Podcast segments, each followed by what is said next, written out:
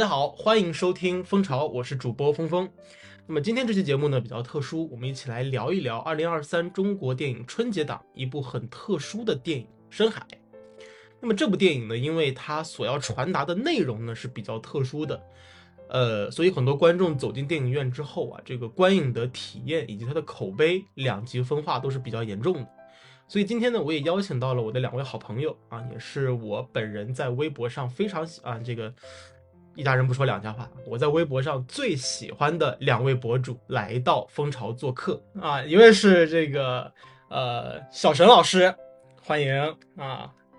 还有一位呢是酷曼四零四的水月老师，欢迎欢迎，谢谢谢谢峰峰，早知道我就洗个脸化化个妆。好，呃，然后两位老师应该是已经看过《深海》这部电影了，对吧？呃，第一个问题想问一下两位嘉宾，就是我们第一次看完这部电影之后的一个个人的这个观影的感受是什么样的？我觉得这部电影给我。就是前可能一个半小时和后半个小时之间给我的感觉还是差差距差距挺大的。呃，前一个半小时的话呢，我感觉就是整就是它的配乐也很唯美，画面也很精美，然后那个水墨粒子的特效就是在我我我是在杜比厅看的，然后就是亮度特别亮，然后整个画面音效各方面都特别好，然后我只觉得这是一部就是视视觉上的盛宴。然后到最后那个三十分钟的时候，开始揭露一些真相，那个时候我就开始哭，就是大概我把口罩都已经哭湿了。就是整个前一个半小时呢，我都都是开开心心的看，就是一个童话世界。后半个小时呢，这个世界真的好残忍，看得我好难好难过啊！然后就狂哭哭哭了半个小时，嗯 大概整体的观感就是这样。哎，那水月老师，你会给这部电影打多少分呢？如果五分是满分的话，还有原因是什么？我，啊，我大概会打四星半，就差零点差零点五星。我觉得会差在哪儿呢？是因为我觉得前面的一些一些一些片段，嗯，设置的可能细节上有一些刻意了，就是。他也也许是因为可能我站在一个成年人的视角，站在就是人到中年这个视角，就可能看过比较多的东西的时候，我再回头看就觉得他有一些梗埋的有点刻意，然后可能他他也会考虑到一些年年轻一些的观众的一些观影的体验，所以他可能就会有一些这个梗的设置设置在。但是对于可能成年的人来讲的话呢，看看着就觉得呃有点有点有点冗余。好的，明白。但是整体来讲，我觉得四点五，四点五，其实在我自己的评分体系里面，它已经是很高的分数了，就是就是已经是很值得推荐，就是尤其是值得去特效厅去看那个水墨粒子的这个特效，去看三 D 的这个效果，是是非常值得的了，已经。好的，好的，感谢水月老师。那小沈老师是怎么看这部电影的呢？我个人是非常喜欢这部电影的，但是从理性来讲，故事我。只能给到三点五星，但是从感性来讲，这部电影的故事我能给到四星甚至四点五星。为什么呢？因为我跟女主共情了，我觉得我就是影片里的女主。我印象最深的是影片一开头有一个小细节，就是女主在重组家庭当中，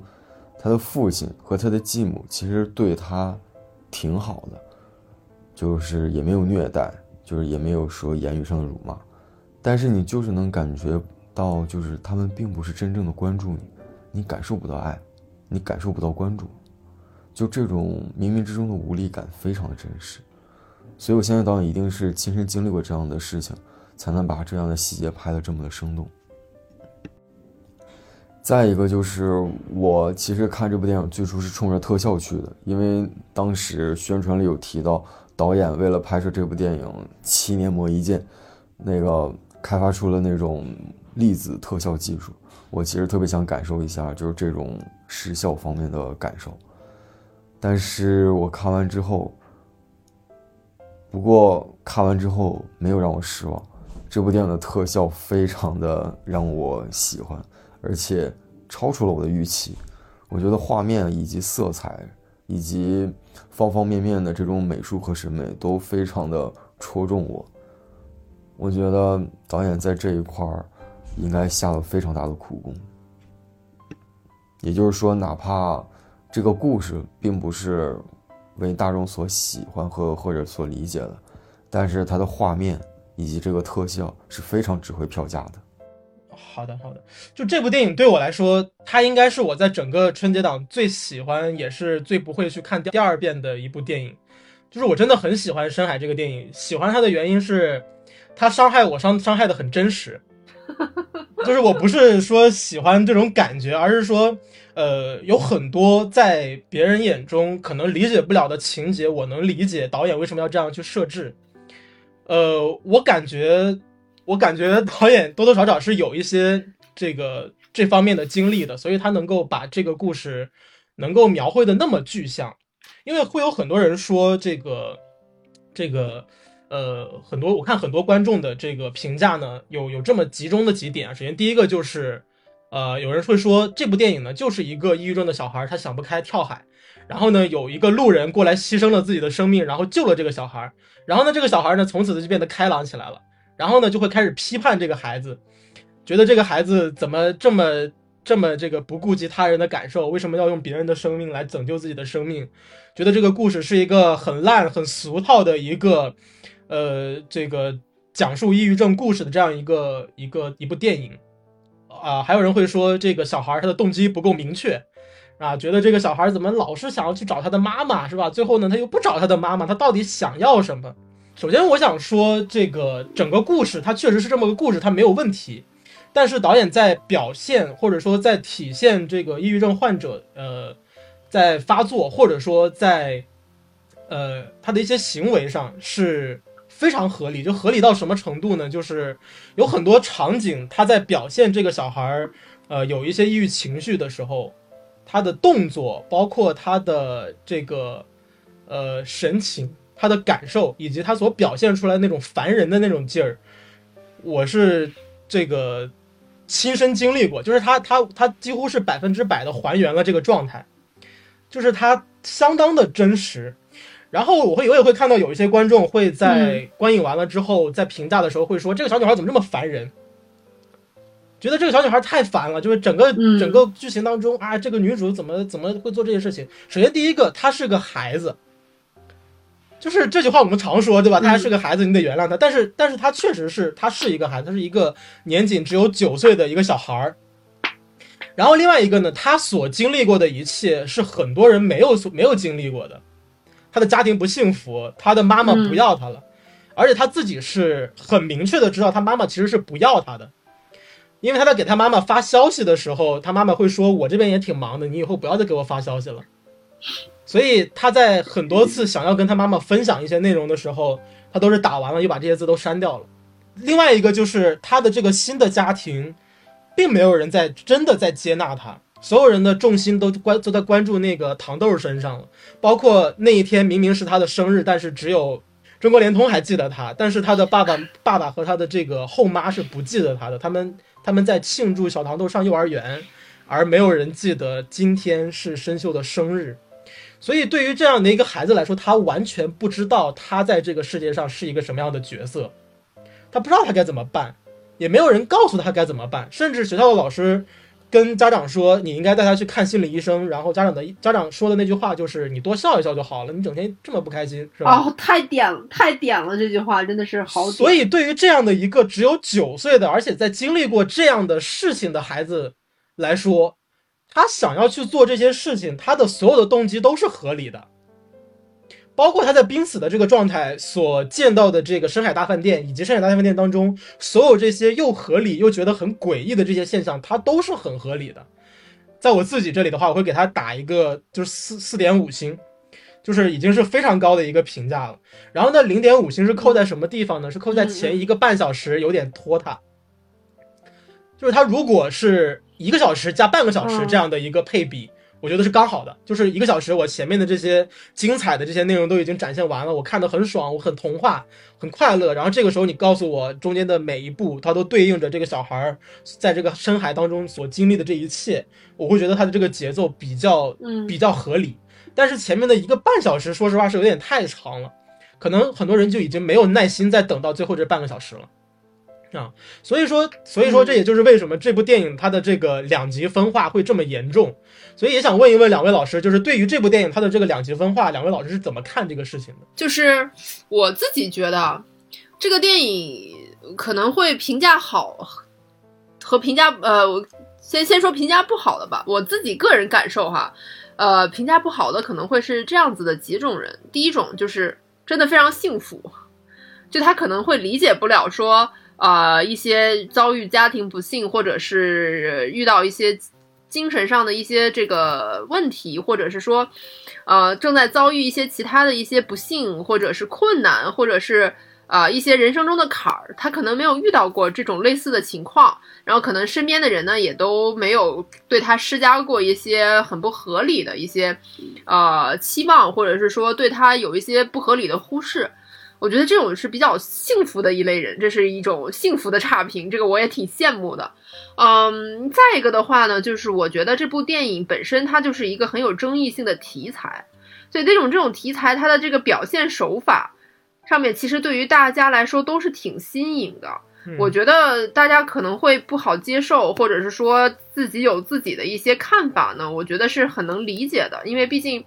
一个新东西出来，有好有坏，有争议，是一个很正常的事情。呃，再一个的话呢，就是我刚刚也提到，可能各位老师也提到了，就是它的这个剧情的节奏。就我也觉得，其实前一个半小时它埋了一些梗，埋了一些细节。太明太明显了，就是你能从前前一个半小时猜到他后半个小时想干嘛，而且那一半小时的时间呢，确实有略略微有一些长，所以他的话呢，本身这部影片它也是有有也也不是一部完美的影片，它有自己的一些缺点，所以我能理解说大家对他的评价是一些负面的，但我觉得对对他评价很正面的这些人来讲的话呢，可能他会从这自己的影片里面拿得到一些共鸣。就比如说那个呃，我自己个人觉得，就是丧丧气鬼的这个设定特别的好，就是他，呃，情绪上来的时候，就比如说像那个焦虑症惊恐发作的时候，他整个就会有那种铺天盖地的那种甩不开的那种，就是焦虑的感觉，那种惊恐的感觉，那种就是感觉自己要快死了的那种濒死的那种反应。就我觉得他是挺真实的。那个时候，就是如果能有就像南河这样的人来拉自己一把的话呢，是非常的幸福的一件事情。但确实是他等等那个红色的那个东西会会真的是能够吞噬一个人。我觉得这个设定在我看来是挺有共鸣的。呃，再一个的话呢，它好就好在它的特效是真的很好看，就是绝美。然后从开始。他到了这个瑰丽的深海世界，然后到整个的这个深海大饭店里面的所有的一些角色，包括那个呃刀子嘴豆腐心的那个海豹，包括那个水里面那个可爱的小海獭，都是看着都特别的，就是感觉很幸福，就是很可爱的这种。就我理解，就是说这些人的，就是深秀他的内心其实他还是有，就是很温暖善良的一面的。但只是他太久远太久远，这个记忆就没有被激发过，所以他后面就是埋藏的，就是这些，呃，不快乐的事情，这些很很痛苦的经历，一直盖在他的这个个人的生经历上面去，然后导致他的整个的这个心理就一直被埋在里面，然后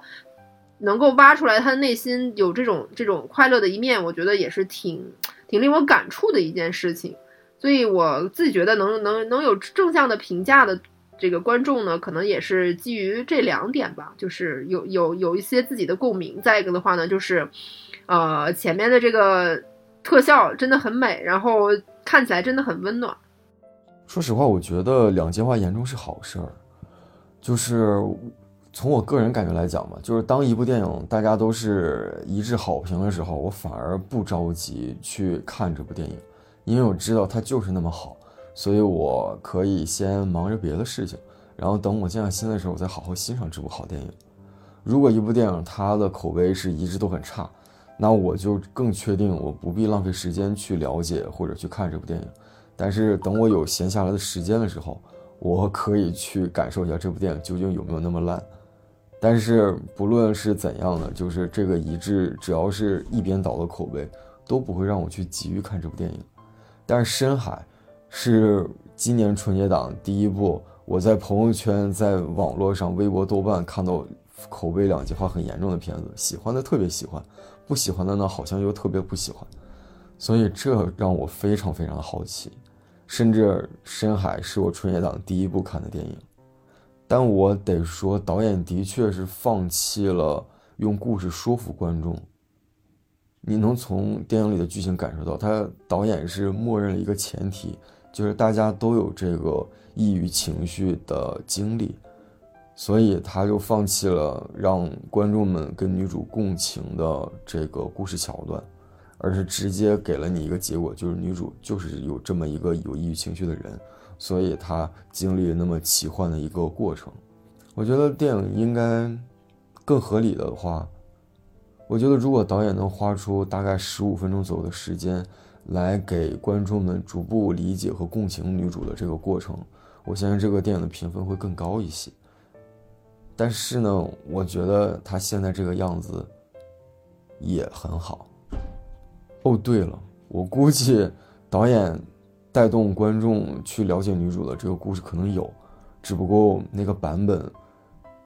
可能我们再也看不到了。你也懂的，因为审核呀或者其他什么原因。是的，所以我所以我这两天也也也在也在微博上跟很多人说，我说希望大家能够去呃。真的用心去感受一下这部电影所传达出来的更深层次的东西。我倒不是说帮这部电影站台，说大家一定要去看，一定觉得它是一部很好的电影，而是说什么呢？在我们身边，可能我们自己没有这样的问题，但是在我们身边，一定你会遇到这样的人，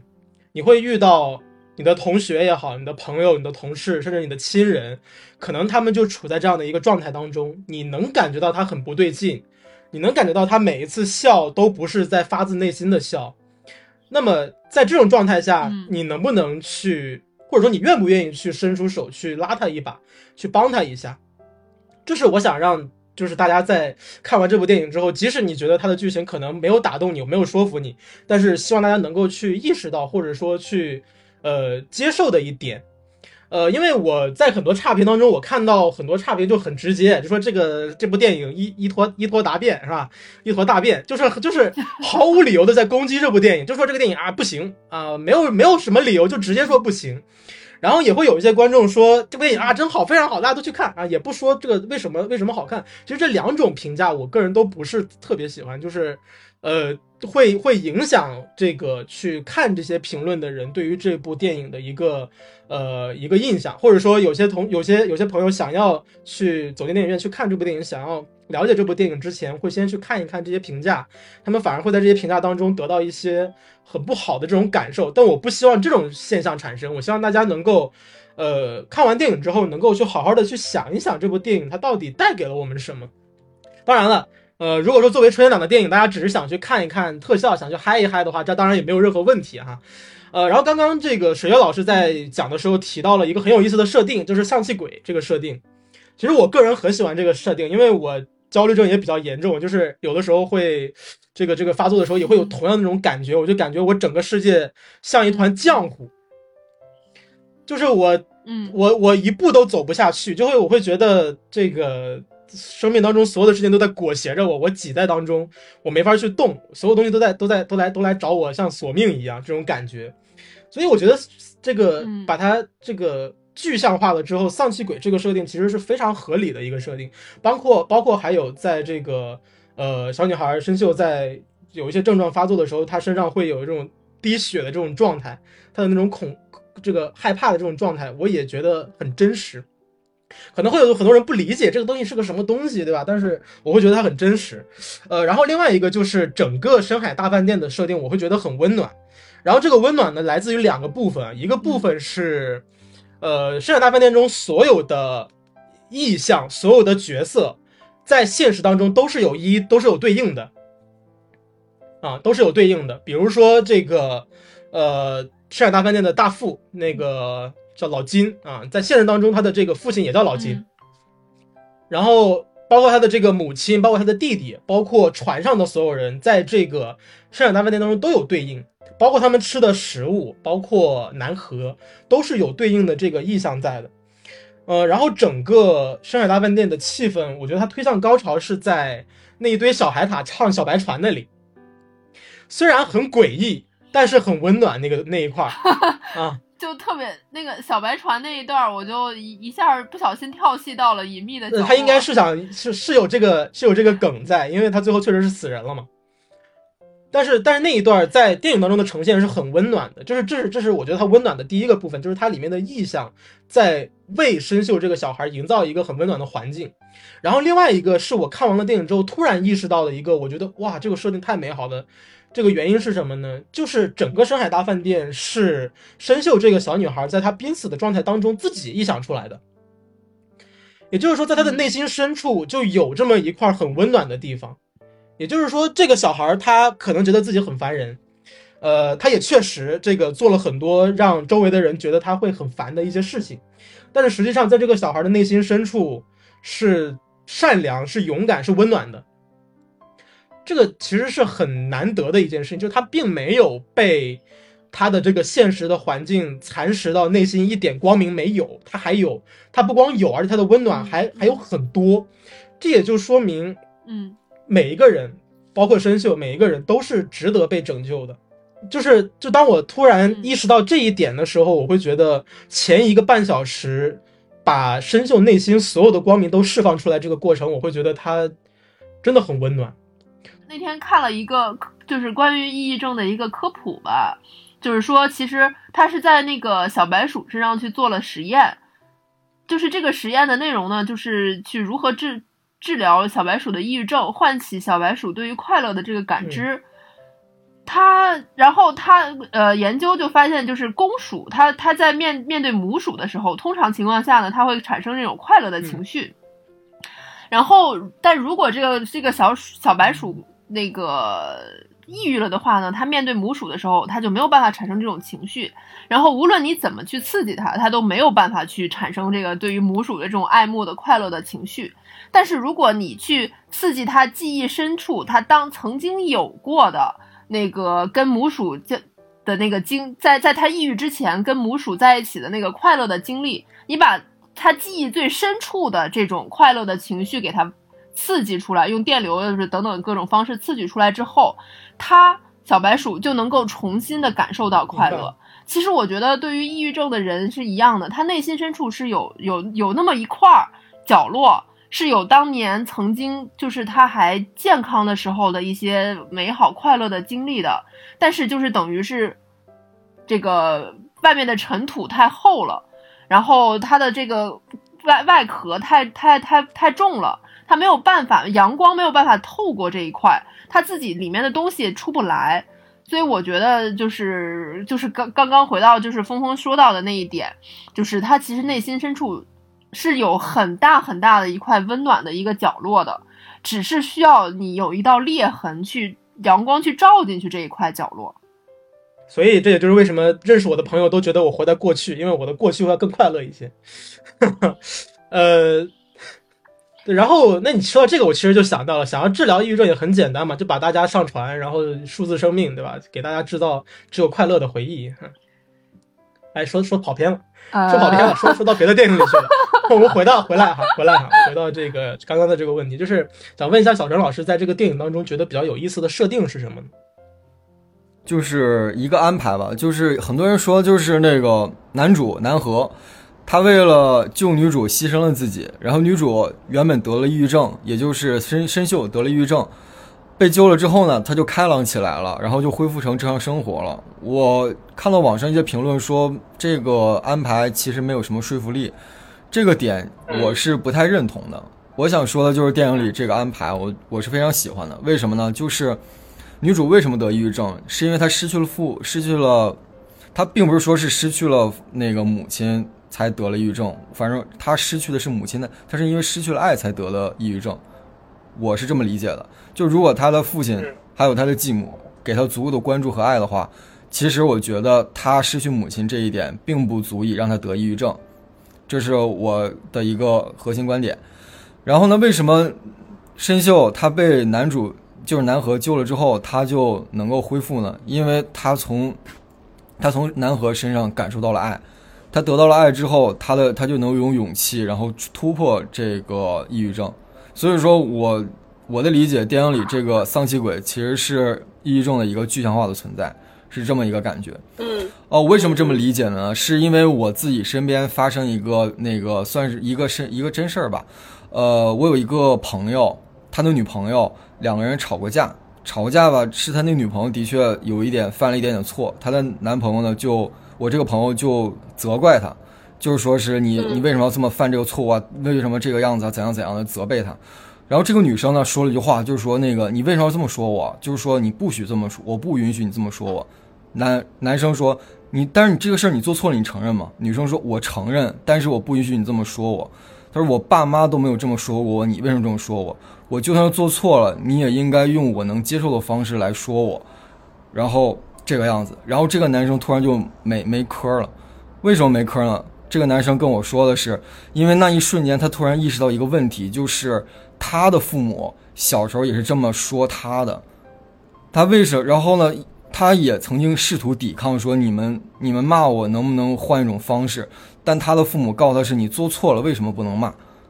但是他从他女朋友的那一刻那身上感受到一种东西，就是，呃，你可以做错，你可以你可以做错东西，但是呢，你做错东西不代表别人可以任意的责备你、辱骂你。然后他一瞬间就联想到自己，就是自己的父母，就是在这一块没有给他足够的爱和爱的教育，但是那个女生，她的父母给了她足够的爱的教育，所以说这个女生的人生底线是非常高的，就是她也会犯错，他呢也可能会也有一些东，但是他也会犯错，但是呢他能够保护自己，这这个这个力量就源自于他父母给他的爱。所以我觉得人生所有所有的人都是人生的力量能量都是源自于那个身边的人以及家人给自己的爱，你才能够有足够的能量去抵御那些伤害。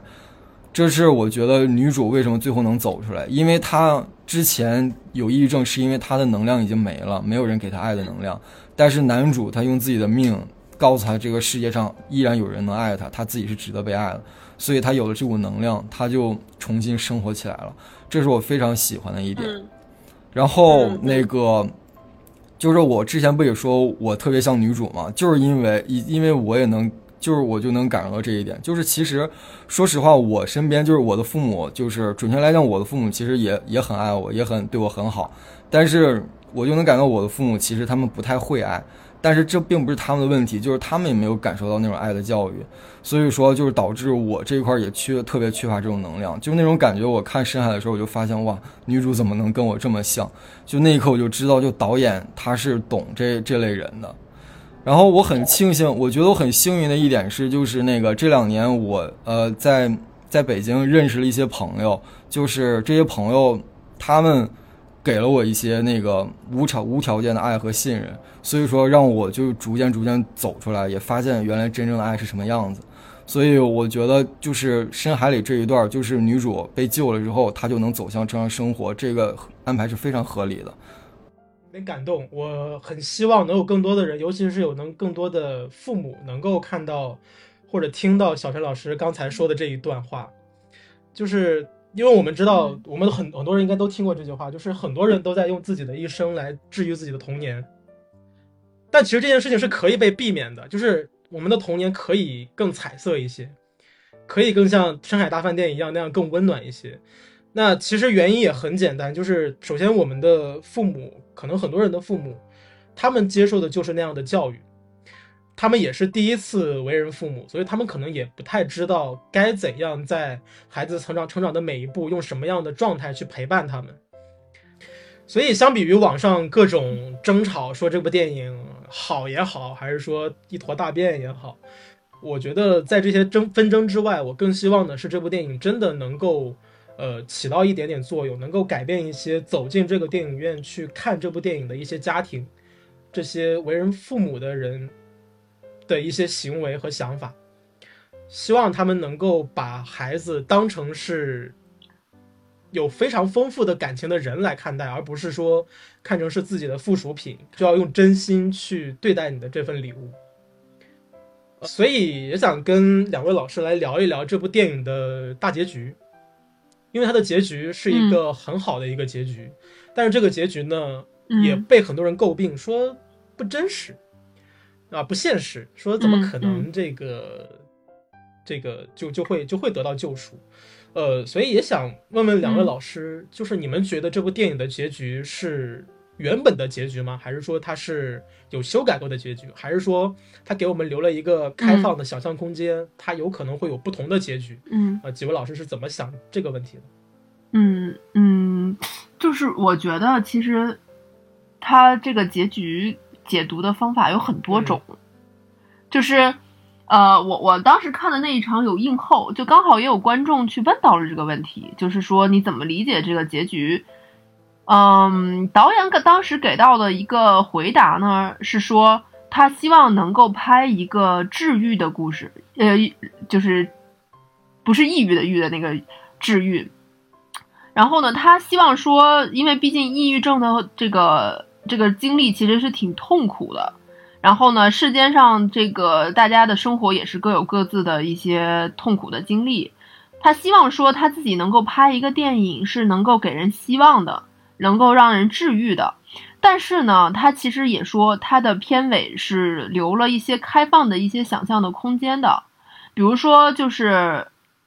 后来女主。到了中学的，可能长大了一些，看起来像是上了中学的样子。然后呢，去到南河的老家，这个镜头，他那个南南河的老家的那个造型看起来其实很不像一个现实社会中、现实生活中能够有的这样子的一个梦幻的场景。就很多人会提，会会会会提问说，这个地方是真实的存在的吗？还是说这其实只是申秀自己一个人的想象？或者说申秀其实？一直都没有好起来了，他可能就是一直在医院啊，或者是怎么样的，一直就是靠想象去铺垫了整个的一个结局，这都是有可能的事情。所以其实，呃，我理解导演的初衷，他本身不是为了拍一部电影让大家都最后都要去看心理医生，这不是他的目的。他希望说拍一部电影去鼓励更多的人，所以呢，他是。用这种方法去设定了一个呃相对比较圆满的一个结局，然后但是呢，其实他也他导演也很清楚，就是说这个世界上没有这么完美的事情，这个世界上没有说一下就能治好的疾病，然后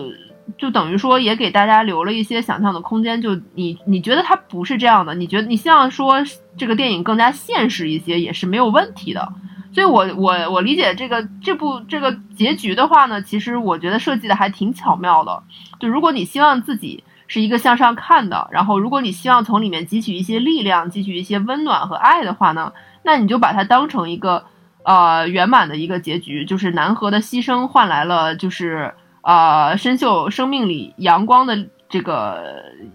能够就是阳光的一个角落吧。那如果你觉得现实，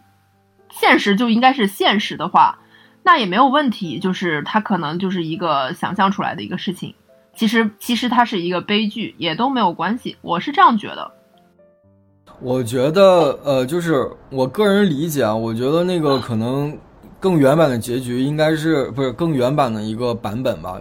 这个电影应该是更绝望的，这是我的理解。就甚至可能会存在一些。呃，伦理上比较政治不正确的一个一一些东西，比如说那个他的家庭，可能远比他电影里现在展现的要更加糟糕一些。再比如说他那个最后的最终一个结局，就是也许结局是没有变，结果是没有变的，但是结局的话，其实应该要更残忍一些，因为那个。我我我应该没记错的话，应该结局好像是女主她的妈妈是回来了吗？如果没记错的话，因为我记得看看后面有一些剪影，然后至少有她生病的时候是有一个女人在在照顾她，在呼喊她的，这个应该是她的妈妈后来回来了。对，应该是她的亲妈妈之类的。我觉得如果是这，我觉得这个地方，我个人理解可能是有一些改动的吧，因为因为。没有逻辑，就是他妈妈消失这么多年，怎么在这么巧的时间里出现了？就其实就很奇怪。我感觉就是最后有点是要强行要圆一下的这种感觉。我我觉得可能他妈妈回来本身是要有一个过程的，但是那个因为要电影可能时长也好啊，或者是一些故事情节那个涉及到一些审核也好啊，就需要快速过渡到一个那个最终的那个结局。所以说他妈妈就出现的很突兀，这是我给我的一种感觉。嗯，就是很可惜，就是咱们没有能看到那种那个故事更完整的一个版本吧。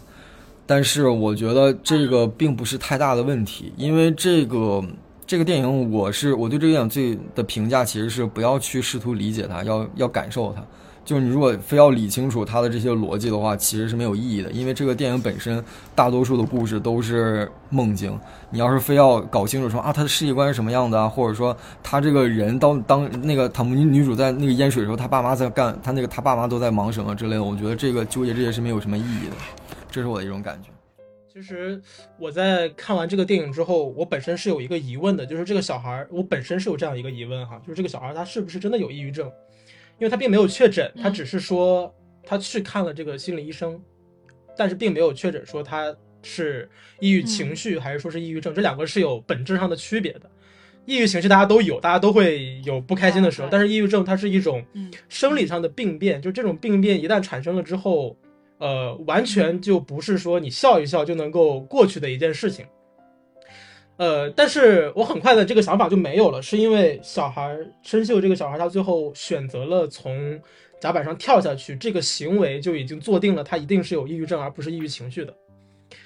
呃，所以而且是重度抑郁才是的，是的，是是补充对重度抑郁才会有这个。对的，对的，对的，就即使是轻中度呃抑郁症的患者，他其实也是有生存的本能的，就是他会知道我去寻死这件事情是不对的。我轻易不会去做这件事情，除非是你完全没有办法控制自己的行为的时候。所以说，这个时候小孩的抑郁症应该是已经很严重的一个地步了。那么对于这样的情况来说，我个人是不太会去，我愿意相信，但我不会去相信，呃，他会通过这样的一次被救赎的行动，就真的能够被救救回来，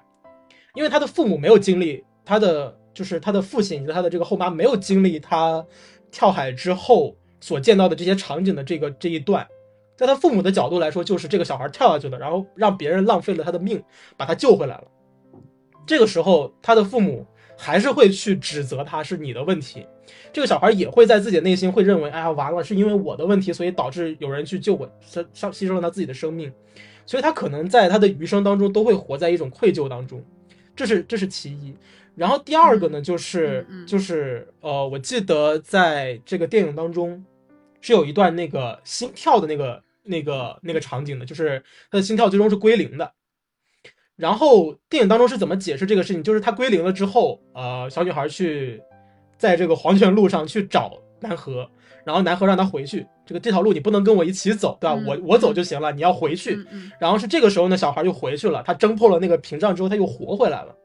所以这个过程本身就是一个，呃，比较梦幻的一个过程，就是我愿意相信他一定是有。很低的可能性是会会有这样的一个结果的，他最后的结果可能真的就是回到了现实当中，也因为这一次救赎得到了救赎，呃，并且他在他的余生，他不是背负着一条人命，而是带着南河的希望一块儿活下去，这是有可能的。我想这也是这部电影想要告诉很多人的这个这个结果，就是。虽然我们的这个生命当中可能会有很多不如意的事情，虽然你现在可能处境很很痛苦，但是你要相信，你是值得被爱、值得被救，并且是有可能去救赎自己的。所以，所以有很多观众千万不要觉得说，哎呀，这个故事太过于戏剧化，就是怎么可能？呃，是有可能的，是有可能的。你要一定要相信这种可能。我们。不能一棒子打死所有正在这个痛苦当中挣扎的人，说他们这辈子没救了，这才是一种残忍，这才是一种残忍。呃，所以我们今天的这个主题叫做聊一聊救赎嘛，我们这个标题叫一个灵魂来拯救另外一个灵魂，这个有点像这个灵魂宝石的设定是吧？A soul for a soul。但是还不太一样，好老老老复联对，但是还不太一样啊！灵魂宝石是真的把那个人扔下去之后，我然后然后才能够获得。但是在这部电影当中，其实呃，导演在向我们展现的一个故事，就是南河用他本身就已经残破的灵魂，去拯救了另外一个残破的灵魂。两个灵魂拼凑在一起之后，才有了最终那样的一个结局。所以也想问一问两位老师是怎么看待呃这个南河去拯救生锈这件事情的？就是说怎么去看待导演用一个灵魂去拯救另一个灵魂这件事情？我觉得其实南河也是就是怎么说呢？他其实也是一个社会很破碎的一个人，他的他给我南河这个角色给我的感觉，其实他自己也有一点心理问题。就可能他是他是表表现不一样，或者他他不一定是确诊了抑郁症，但总体来讲的话呢，我觉得他这个人郁郁不得志。然后呢，他自己他笑，他里面有一句就是贯穿始终的一个台词，就是讲希望你今后每一次的笑都是真诚的。我觉得南河他就是一个并不他的笑就是不发自内心的，他给申秀，对他给申秀就是涂。嘴上涂上那个笑脸，他是颜料涂上去的，他自己也是颜料涂上去的。我觉得他这个人其实应该也是很久很久没有真诚的去笑过了。然后呢，他自己也是一个，他他其实很有才华。就《深海大饭店》的那一本那个绘本是南河自己画的，就是他是很有才华的一个画家。但是他的自己的人生呢，就是在一个啊游轮上面去给游客当当小丑去卖卖一点。这个东西当个售货员，我觉得他遇到一个小的时候的一个一个一个一个生锈，我觉得以一个就是共情能力比较强的人来看这件事情的话呢，如果他自己能够意识到生锈跟他是一样子的人，我觉得就从我自身的角度来讲，我觉得就是就是同就是就是一个病友交流的环节，就是他会很愿意去能以他自己的一个方式去拉他一把。哪怕是他付出了他自己的生命，他也觉得是值得的。因为对于一个人来讲，我觉得活人活着，总要总归是要有点意义在的。他南河会觉得自己的生命没有意义，然后深秀也觉得自己的生命没有意义。但那一刻的时候呢，作为南河，他去拯救了另一个人，他他重新给自己的生命赋予了一一种意义在。就是，所以我觉得对于南河来讲，他肯定是会义无反顾的去救这一个小女孩。然后深秀的话呢，他自己在这个这一场被救赎的过程当中，也是获得了一种对于生命意义上的一种的肯定。就是说，他发现自己不不容易，不是这种多余的，有一个人是真的愿意去去去拯救他，愿意去在他快要死的时候，在相气鬼缠身的时候去拉他一把的。然后呢，他这个申秀死的这个客观这个客观动作，就是跳海这个客观动作呢，也其实等于是点醒了他的亲生父母，就是说，真的是抑郁症是会死人的，很多人是意识不到这一点的，直到悲剧发生的那一刻，他才会他才开始后悔。但是这一个就是这个电影让我觉得它比较温暖的一点，就是给了你一个吃后悔药的机会，就是刚刚就是峰峰提到的那一点。就是南河摆摆手让他回去，然后他真的挣脱了那块布就回去了。就是这个，我觉得是一个挺挺让我觉得很感动的一个地方，就是也是挺理想化的一个地方。但我我我是我我是自认为像像这种，呃，抑郁症患者，他其实共情能力都是很高的。我觉得生命中有这样一个人愿意去用灵魂去拯救你的另一个灵魂，我觉得是很很很有可能很现实的一件事情。没错。然后我我对南河，嗯，感觉其实是挺心疼的，就是我跟水月一样，就是我我也能感觉到那个南河其实也是一个郁郁不得志的一个 loser，嗯，他其实他的人生也没什么太，就是他自我人生对自我人生的价值感啊以及意义啊，就是其实也没有多少，所以说，就你你是能感觉到，其实南河这个人他应该也是那种得过且过那种人。他，因为他应该是遭过了，已经已经遭遇了很多打击了，所以说他应该对生活其实没有什么，没有什么太多的热情了。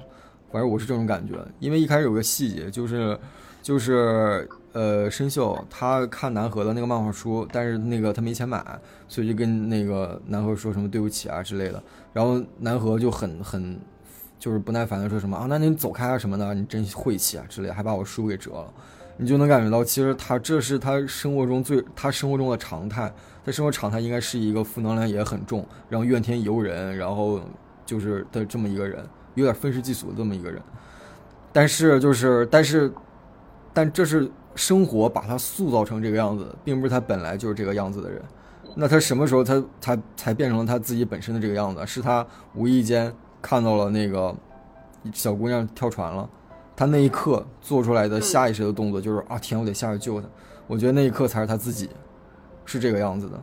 所以就是我觉得这个电影就是蛮把这个南河这个角色塑造挺好的，就是很多时候就是我们看到的这个人不是生活中真正的那个样子，而是说生活把他塑造成了那个样子。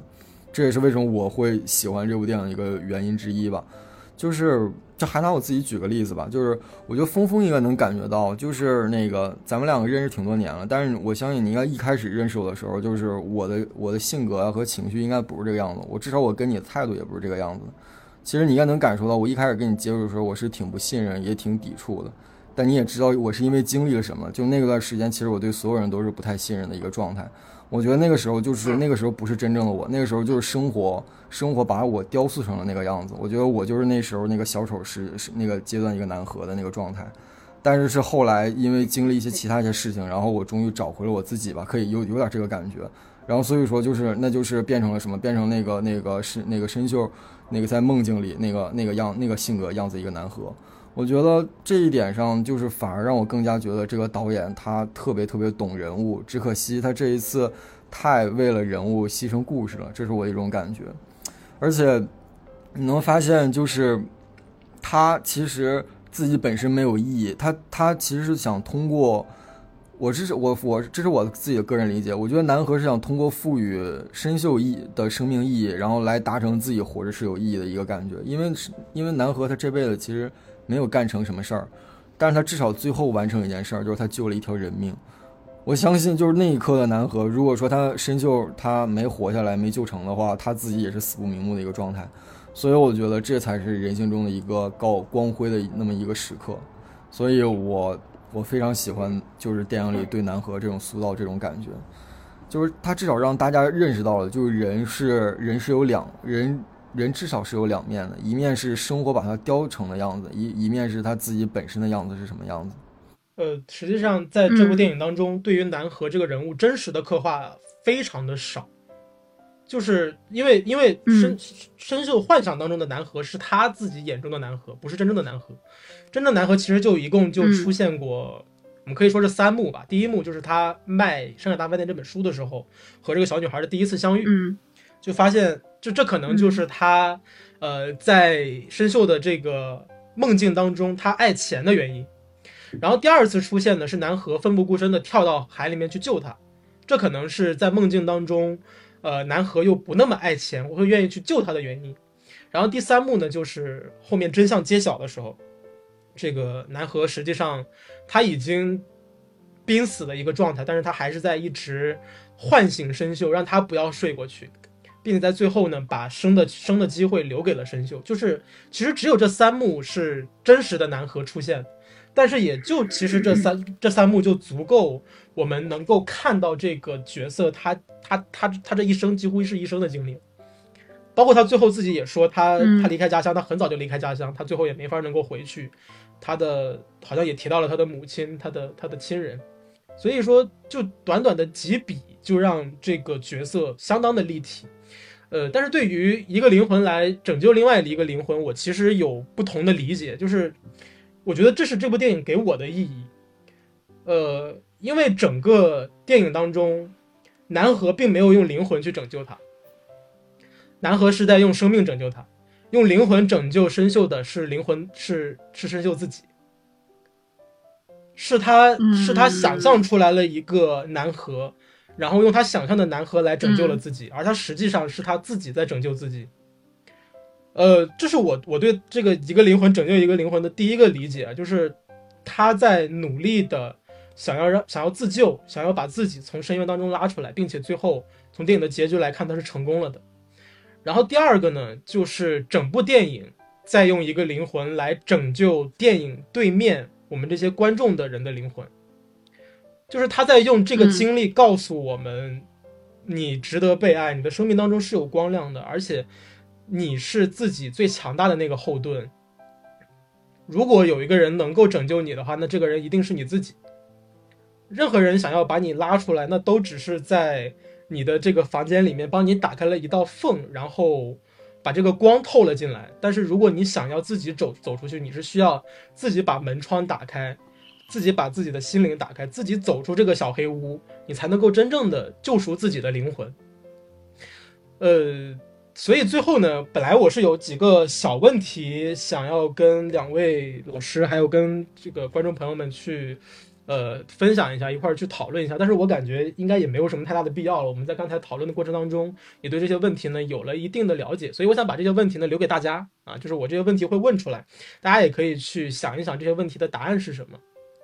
第一个问题呢，就是在这个电影当中，是不是真的存在南河这个角色？因为我们看到的，我们对他的第一个了解，其实就只是在，呃，他卖书的时候，他是一个小丑啊，他是一个小丑的形象。那是不是真的存在南河这个角色呢？就是后面的这些人物，他的这个行为的动机是不是真的存在？呃，南河是真的跳河救人了，还是说这一切，包括救人的这件事情，也都是申秀生前唤醒的场景？这第一个问题。第二个问题就是南河为什么会是一个小丑的形象？为什么是一个小丑的角色？啊，第三个问题呢，就是申秀为什么会被电影安排的结局是回到了现实当中，而不是随着大海消亡？然后最后一个问题呢，就是这个问题它到底是一个儿童向的这个电影，还是成人向的电影？因为它现在感觉有一点这个四不像的这种状态，它好像既是想要拍给孩子看，也想要拍给成人看。反而在这个平衡当中没有找到一个特别合适的平衡，导致它会现在出现这种割裂的状态。那么这些问题呢，也留给各位观众去去想一想。然后最后呢，因为这个也是大过年的哈，我们也这个讨论了很多比较深沉的话题。最后呢，也想问一问两位老师，有没有什么话是想送给呃这个在屏幕的另一头的这个观众朋友们的？从我自身的经验出发的话呢？其实我想说的是，主要主主要主要想说的是，就是面对这种事情的时候，面对这种啊心理上的疾病的时候呢，其实你并不是一个人，就是只是中国的老传统，就是大家不爱去讲自己会有什么样的问题，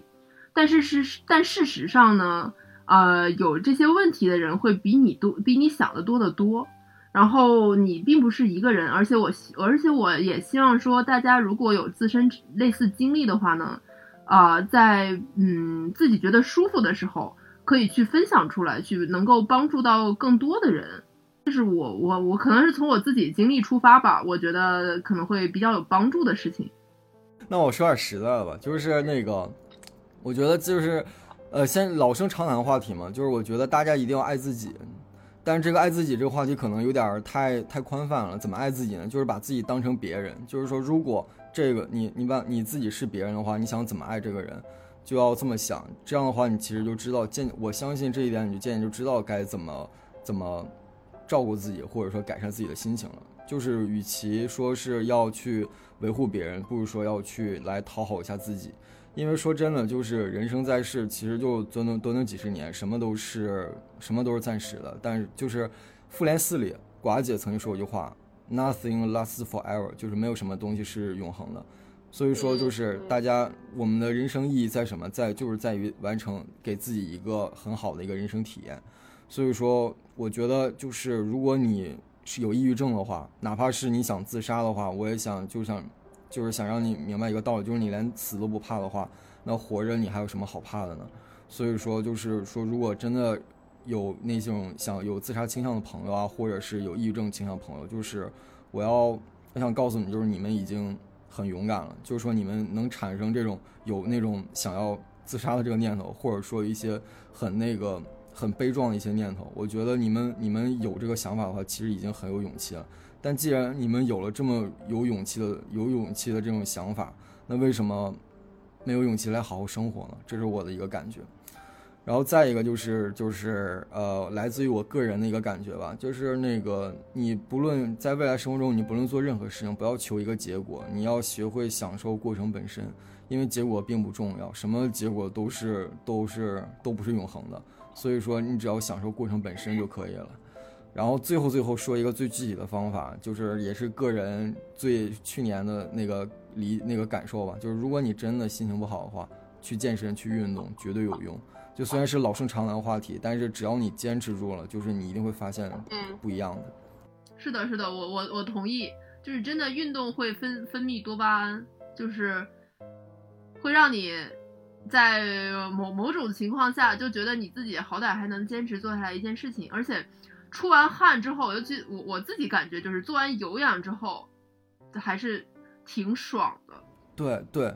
但是但是我跟你可能稍微相反，我是做无氧觉得挺爽的。我稍微分享一下我做无氧的一个经历吧，就挺神奇的。我就觉得就是算是分享给大家一个感觉吧，就是如果你能坚持住健身的话，就是，呃，我去年其实经历了一段那个不太好的一个感情经历，然后所以说就是那个心情其实特别差。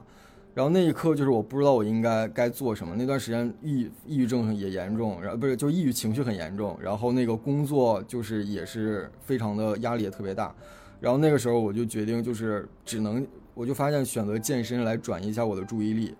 你就是这几年我其实一直想要坚持说让把自己练出腹肌啊，然后说想让自己线条甚至肌肉线条练好一点的。其实我坚持了四年都没有任何效果，但是唯独就是去年的时候，就是我。没有再，我再我再也不奢求说自己一定要练出腹肌什么了，就是每天每天只是就这么做，然后让我转移注意力就好了。就是所以说那一刻，就是我根本就不在意我到底能不能练出来什么什么肌肉啊，有什么结果之类的。然后直到有一天，然后突然去洗澡的时候，然后那个经过镜子，然后经过镜子，我突然发现那镜子那个人好陌生，就是哎哎那谁啊？然后我再仔细一看，